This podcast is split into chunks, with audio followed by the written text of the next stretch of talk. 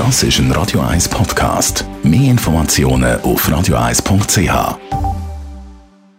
Die Morgenkolonne auf Radio 1 präsentiert von Autop und Stützliwösch. Seit über 50 Jahren Top-Service und Top-Autowösch.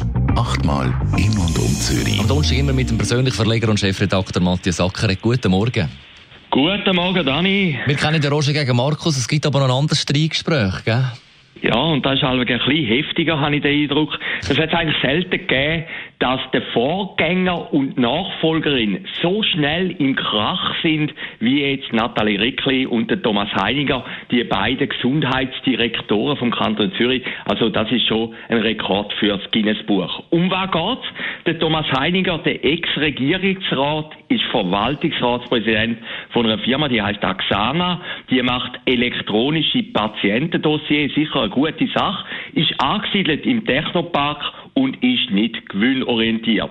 Und unter dem Regime von Thomas Heiniger, dort wo er Gesundheitsdirektor war, hat man dieser Firma eine Nachschubfinanzierung gegeben von 3,75 Millionen Franken mit der Bedingung, dass die Hälfte wieder zurückzahlt werde, wenn der Bund Geld zahle.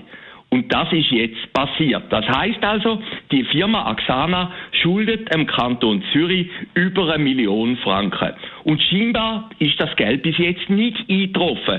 Und bekannt an der ganzen Geschichte ist, bevor der Thomas Heiniger als Gesundheitsdirektor zurückgetreten ist, hat man gesagt, ja, man macht noch ein bisschen bei dieser Rückzahlung einen Aufschub, also man kann ein bisschen später zahlen. Aber jetzt plötzlich, wenige Wochen später, Nathalie Rickli ist Chefin, ist ein bisschen kompliziert, sagt sie, das ist nicht rechtsmäßig, das Geld müsse zurückgezahlt werden bis Ende September. Es sind genau 1 Million und 39.000 Franken.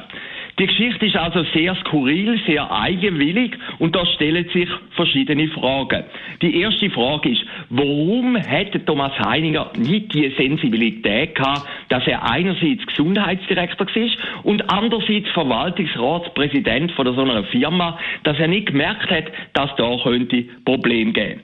Die zweite Frage ist, warum geht Nathalie Rickli an die Öffentlichkeit? Das ist ja auch unüblich, dass man dann sagt, die müssen jetzt zahlen. Das zeigt ja gleich ein gewisses Misstrauen gegenüber der Firma Axana.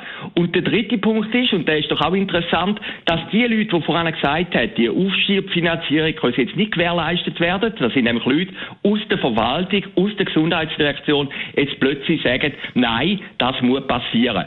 Da ist auch etwas passiert. Aber das Interessante am ganzen Fall ist, wenn wir jetzt den Knatsch anschauen, eben zwischen Heiniger und Rickli, in der grossen Öffentlichkeit, in der Politöffentlichkeit findet das nicht einmal statt. Und wenn man es aber gleich ein bisschen genauer anschaut, muss man sagen, da ist doch etwas komisch. Dass im Kanton Zürich eine Nachfolgerin plötzlich ihrem Vorgänger sagt, zahl du endlich. Man könnte jetzt sagen, es sei Wahlkampf, FDP gegen SVP. Das glaube ich ehrlich gesagt nicht. Der zweite Punkt ist, vielleicht hat die andere Firma, die Axana, gar nicht so viel Geld, obwohl es da bestreitet. Aber eins kann man sagen, und man merkt es auch bei mir ein bisschen an, ich finde die ganze Sache ein bisschen komisch, es geht auch anderen Leuten höchstwahrscheinlich so, man blickt nicht so richtig durch, aber es könnte etwas passieren. Es hat ein kleines Geschmäckchen. Aber aus einem kleinen Geschmäckchen, und das zeigt Lebenserfahrung, kann es plötzlich einen riesengroßen Gestank geben. Die Morgenkolumne auf Radio 1. Immer am Donnerstag mit dem persönlichen Verleger und Chefredakteur Matthias Ackeret. Und heute Abend wieder zu hören im Gespräch zusammen mit dem Mark Jäcki. Das ist ein Radio 1 Podcast. Mehr Informationen auf radio1.ch.